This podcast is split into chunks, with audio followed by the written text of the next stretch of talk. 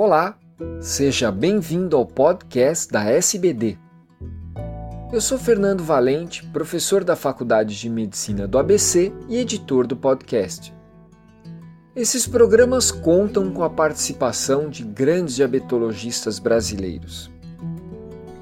Nessa edição, faremos uma revisão sobre o manejo da doença hepática gordurosa não alcoólica no diabético tipo 2.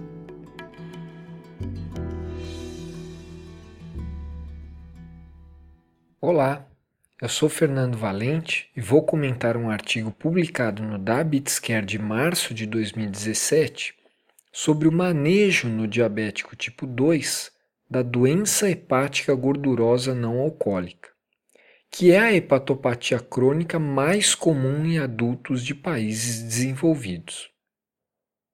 Estima-se que ela acometa 65 a 70% dos diabéticos tipo 2.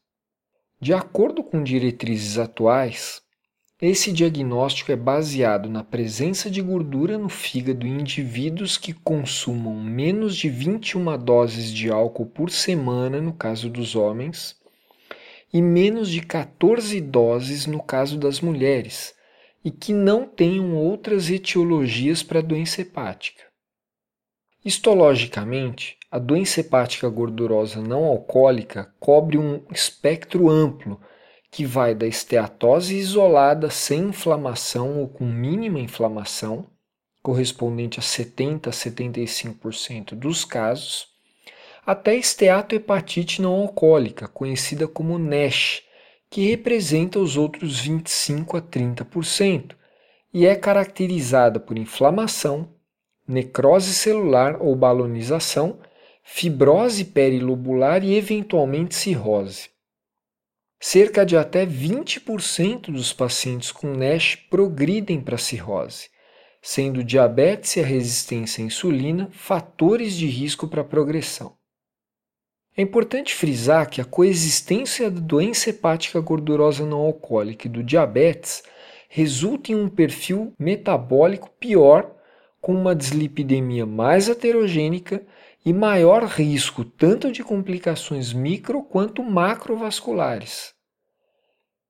Infelizmente, são poucos os pacientes que recebem o diagnóstico de NASH e são tratados adequadamente, principalmente porque as transaminases e a ultrassonografia são testes de baixa sensibilidade. E também porque raramente se faz o diagnóstico de confirmação com a biópsia hepática mesmo nos pacientes com elevado risco para NASH. Talvez a cirrose ainda seja incomum na prática clínica, mas vale lembrar que a epidemia de obesidade e diabetes tem apenas duas décadas e a doença hepática gordurosa não alcoólica tem evolução lenta. Sinais de uma iminente epidemia de cirrose aparecem ao se analisar as causas de transplante hepático nos Estados Unidos a doença hepática gordurosa não alcoólica passou de quarta causa em 2004 para segunda causa de transplante em 2013 e nesse ritmo, em pouco tempo, deve ultrapassar a hepatite C e se transformar na maior causa de transplante. A ultrassonografia tem baixa sensibilidade para a detecção de esteatose hepática leve, auxiliando só na distinção entre a ausência de doença e esteatose moderada grave. Já a ressonância e a elastografia são métodos de maior custo, mas de maior acurácia e podem servir para segmento por serem quantitativos.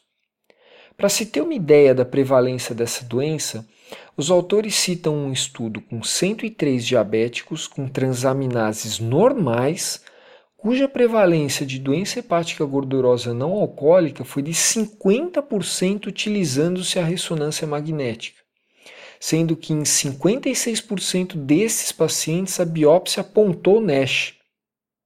Não há fármacos aprovados pelas agências regulatórias para essa condição, permanecendo a mudança de estilo de vida como tratamento padrão, mas raramente ela é suficiente para a resolução da NASH. Por isso, os autores advogam que o tratamento medicamentoso seja fortemente considerado e de modo precoce, especialmente nos pacientes com doença avançada ou com alto risco de progressão.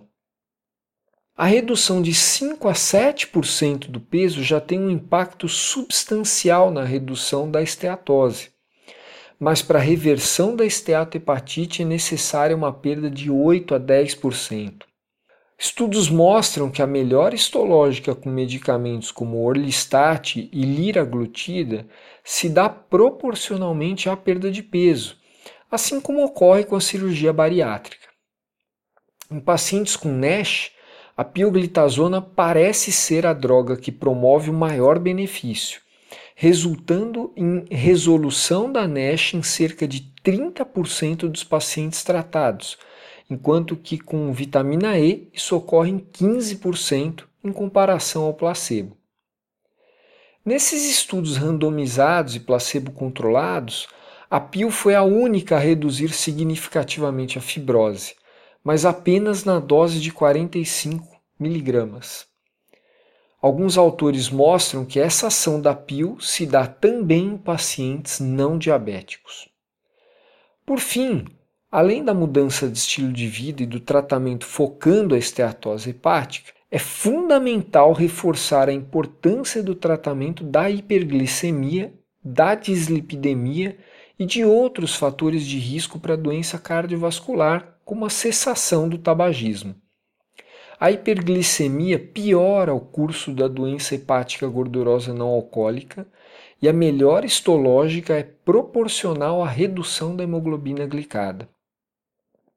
Em relação à dislipidemia, infelizmente, menos da metade dos pacientes com doença hepática gordurosa não alcoólica são tratados com estatinas, apesar do alto risco cardiovascular, por medo de hepatotoxicidade.